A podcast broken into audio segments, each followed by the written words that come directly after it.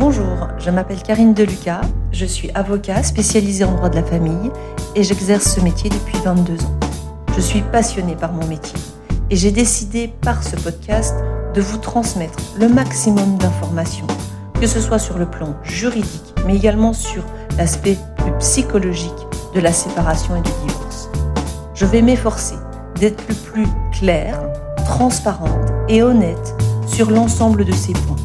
Je vous dirai peut-être ce que votre avocat n'ose pas vous dire, en toute sincérité et toute franchise, sur ces différents aspects. Je vous souhaite une bonne écoute. Dans cet épisode 58, euh, je souhaite vous parler d'indépendance émotionnelle. Alors vous risquez d'être un peu surpris que ce sujet soit abordé dans le cadre des séparations et des divorces. Pourtant, euh, je suis convaincue que cette notion d'indépendance émotionnelle est essentielle lors de la séparation. Elle est essentielle pour celui qui va prendre la décision de divorcer, mais elle va aussi être essentielle pour celui qui, entre guillemets, subit cette décision. Alors, l'indépendance émotionnelle, qu'est-ce que c'est? Euh, c'est un concept qui a été beaucoup développé par euh, les personnes qui font euh, du, du, coaching en développement personnel. Alors, je ne vais pas rentrer dans tout le détail, mais pour faire simple, l'indépendance émotionnelle veut dire que vous n'êtes pas responsable des émotions qui seront ressenties par les autres, mais également cela veut dire que les autres ne sont pas responsables des propres émotions que vous ressentez. Alors tout ça, c'est un peu de la théorie, euh, et on se dit, mais quel est le rapport dans des séparations? Donc je vais essayer de vous donner des exemples pour comprendre euh, la puissance de ce concept. Et je dis bien la puissance parce que quand on comprend et quand on intègre le principe de l'indépendance émotionnelle, on y gagne une liberté incroyable et surtout, on peut ainsi devenir ce que j'appelle toujours acteur de sa vie. On va pouvoir prendre ses propres responsabilités, puisqu'on ne va plus accuser l'autre de nous rendre malheureux. Donc, le premier aspect, c'est donc de comprendre que vous n'êtes pas coupable des émotions que les autres vont ressentir. Alors, quand on prend l'exemple d'une séparation, très souvent, moi j'entends dans mon bureau, et puis on le comprend, hein, j'ai très très peur d'annoncer cette séparation à mon conjoint, à ma conjointe. J'ai très peur de sa réaction. Elle va être très malheureuse, ça va être de ma faute. Il va être très malheureux, j'en serai coupable. Euh, je, suis très triste et je ne me sens pas la force, quelque part, de rendre l'autre malheureux. Alors, si on part de ce postulat, c'est-à-dire que si on se considère qu'on est coupable de l'émotion négative qui sera ressentie par l'autre personne, eh bien c'est vous qui allez vous enfermer dans une position où vous ne prendrez plus de décision, parce que vous vous considérez comme coupable de l'émotion de tristesse qu'il sera ressenti par quelqu'un d'autre. Et ce concept d'indépendance émotionnelle, il est capital parce que pour que vous puissiez prendre une décision qui soit conforme à vos besoins, vous devez réfléchir par rapport à vos propres émotions et pas à celles qui seront générées chez l'autre parce que ça appartient à l'autre personne la réaction qu'elle aura. Soit elle considère que cette décision de séparation, bah, c'est peut-être finalement une bonne décision, elle en fera aussi une force, mais soit elle décide de se mettre dans une situation de victimisation un peu à outrance, et ça, vous n'en êtes pas responsable. Et il est dangereux, et c'est un piège, de se dire qu'on est responsable de l'émotion de l'autre, parce que finalement, vous n'allez plus agir ni de façon naturelle, ni dans votre propre intérêt. Donc de bien comprendre que l'état de tristesse, l'état de colère appartient à l'autre. J'entendais toujours une psychologue qui me disait, euh, quand quelqu'un était en colère, mais elle me disait, mais c'est sa colère. Ne prenez pas la colère de l'autre. Et il faut un peu du temps, mais après, au fur et à mesure, on le comprend. Et c'est essentiel parce qu'en plus, on n'aide personne. De vouloir prendre la tristesse de l'autre ou de prendre sa colère, ça ne l'aidera en rien. Donc, J'insiste et je le répète, l'indépendance émotionnelle, vous n'êtes pas coupable de l'émotion qui sera ressentie par l'autre au moment où vous prenez une décision dans une séparation. C'est le premier aspect qui me semblait important.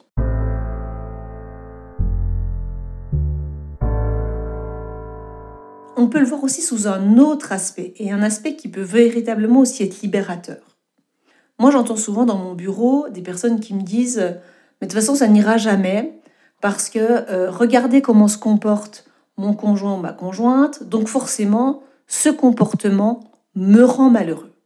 Alors je leur bon, bah, écoutez, effectivement, très bien, euh, moi je ne peux pas malheureusement agir véritablement sur le comportement de l'autre. Moi je leur dis de façon un peu brutale, vous savez, quelqu'un qui veut se comporter comme un imbécile, bah, il continuera de se comporter comme un imbécile. La justice d'ailleurs ne peut pas grand-chose par rapport à ça. Donc ça veut dire que si j'entends votre analyse, vous continuerez continuellement d'être malheureux parce que l'autre se comporte mal avec vous. Et donc je leur explique que finalement, on remet dans les mains de l'autre personne notre situation de bonheur ou de malheur. Et ça, pour moi, c'est pas acceptable. Je ne veux pas que d'autres décident de mon bien-être ou de mon mal-être. Et c'est ce que j'essaie d'expliquer à mes clients. Je dis, mais en réagissant de cette façon, en disant, puisqu'il se comporte mal, je suis malheureux, et donc en gros, bah, je serai toujours malheureux, puisque je considère que mon état émotionnel dépend du comportement de l'autre. Et quand je dis à mes clients, mais vous avez le choix, vous avez le choix finalement de ne pas vous rendre malheureux du comportement de l'autre. Alors souvent ils sont un peu surpris en me disant mais non c'est pas possible. Alors pour essayer de bien leur faire comprendre, je leur donne cette image en disant mais en fait vous savez dans le conflit chacun tient une écharpe et effectivement là on a votre conjoint qui tire sur l'écharpe, c'est-à-dire qu'il a un comportement un peu négatif pour vous faire réagir. Et vous, comme vous tenez cette écharpe à deux mains, et eh bien en fait, vous réagissez. Vous vous mettez en dépendance émotionnelle, c'est-à-dire que effectivement, il a un comportement et ça génère chez moi de la tristesse. Et je considère que je ne peux pas faire autrement. Eh bien, si vous pouvez faire autrement, vous pouvez ce qu'on appelle lâcher l'écharpe du conflit, on appelle ça. C'est-à-dire de se dire, mais tout simplement, peu importe son comportement, je décide que mon état émotionnel ne dépendra pas de ce qu'il va faire ou de ce qu'il va dire. Et ça, ça va procurer une liberté incroyable. Parce que l'autre pourra se comporter de la façon dont il souhaite, vous, ça ne n'atteindra pas votre état émotionnel. Alors, je ne dis pas que c'est facile. Je ne dis pas que ça se fait en un claquement de doigts et que du jour au lendemain, ça peut se mettre en place. Mais déjà, d'appréhender le concept, de se dire, mais je suis responsable de mes émotions. À partir du moment où je ressens de la tristesse, c'est moi qui ressens cette tristesse. Et que j'ai du pouvoir sur mon état émotionnel, ça nous donne une liberté incroyable. Ça veut dire que l'autre, il peut peut-être essayer de nous faire euh, toutes les méchancetés possibles ou avoir tous les comportements inadaptés. Je peux décider que je m'en fiche. Je peux décider que ça va me passer au-dessus et que non, il ne viendra pas atteindre mon état émotionnel. Alors je sais que c'est difficile, c'est peut-être même ambitieux, mais je crois plus que tout en ce concept. Parce que moi j'ai vu des clients, et puis je crois que je me suis aussi appliqué à moi-même dans la vie, quand on a compris ce système-là, on atteint un vrai état de liberté. Et on devient ce qu'on appelle acteur de sa vie. C'est-à-dire que on ne fait pas porter à l'autre sa tristesse. On ne fait pas porter euh, à l'extérieur son état de mal-être ou autre. On se dit, je suis capable, moi, d'aller bien. Donc il va falloir que je trouve la ressource en moi pour aller bien. C'est quand même un petit peu plus euh, positif en ayant ce concept-là, parce que finalement, si on n'intègre pas le système de l'indépendance émotionnelle, ça voudrait dire que l'entourage pourrait constamment faire ce qu'il veut de nous. Et je trouve ça très triste, ça veut dire qu'il suffirait que quelqu'un continue de se comporter mal pour que je sois toujours malheureux? Bah non, et heureusement que non. Donc, vraiment, le concept d'indépendance émotionnelle, il y a d'autres auteurs qui en parlent beaucoup mieux que moi. Euh, Clotilde Dussouillet, dans son podcast euh, Change ma vie, en parle très bien. C'est dans ses premiers podcasts. L'indépendance émotionnelle, c'est vraiment, je pense, un pilier de, de, tout son travail. Et je vous invite à aller écouter son podcast si vous voulez plus de renseignements. Mais en tout cas, quand on sent un état de tristesse, ça me semble important d'aller écouter ce concept d'indépendance émotionnelle pour reprendre quelque part le pouvoir sur son état, sur son état de santé, sur son état de bien-être. Et moi, je le vois, c'est toujours intéressant dans les dossiers. Quand j'ai un client qui comprend le concept, d'un seul coup, le divorce bascule complètement.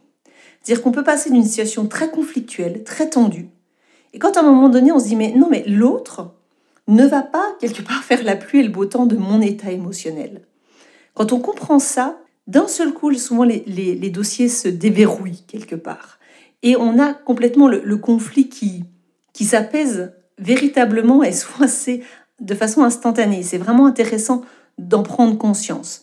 C'est pour ça que voilà, je suis très attachée au concept d'indépendance émotionnelle. Je le travaille avec mes, clients et mes clientes. Euh, il n'y a pas plus tard que la, semaine dernière, euh, un dossier qui me touche beaucoup devant le juge pour enfants, et, j'avais une cliente qui me disait, mais je n'irai jamais bien. Et je me suis dit, non, non, non, elle peut pas me dire ça. Et, et c'est trop triste de se dire qu'on n'ira jamais bien, parce qu'effectivement, en face, bah, il y avait un ex-conjoint qui se comportait pas bien. C'est la réalité. Hein. Il avait véritablement un comportement qui était euh, pas acceptable sous plein de formes. C'est d'ailleurs pour ça qu'on est devant le juge pour enfants. Quand on est devant le juge pour enfants, c'est que la situation est, est souvent assez grave. Et je disais, mais vous savez, son mauvais comportement, j'aurais pas de pouvoir dessus. Je dois être franche avec vous. Même le juge qui essaie de lui faire entendre raison depuis des années, vous voyez bien que on n'arrive pas à empêcher ce comportement désagréable. Par contre, ce qu'on peut décider à partir de maintenant, c'est que quels que soient les courriers qu'il adressera au juge, qu'il essaiera d'adresser à tous les éducateurs, on s'en fichera. On, fait on prend la décision que ça ne nous atteint plus. Parce que si on reste sous cette emprise, hein, on retrouve le concept d'emprise que j'ai évoqué dans un précédent podcast, eh ben on remet son état de bien-être à l'extérieur, chez quelqu'un où on ne maîtrise pas du tout euh, ce qui va se passer.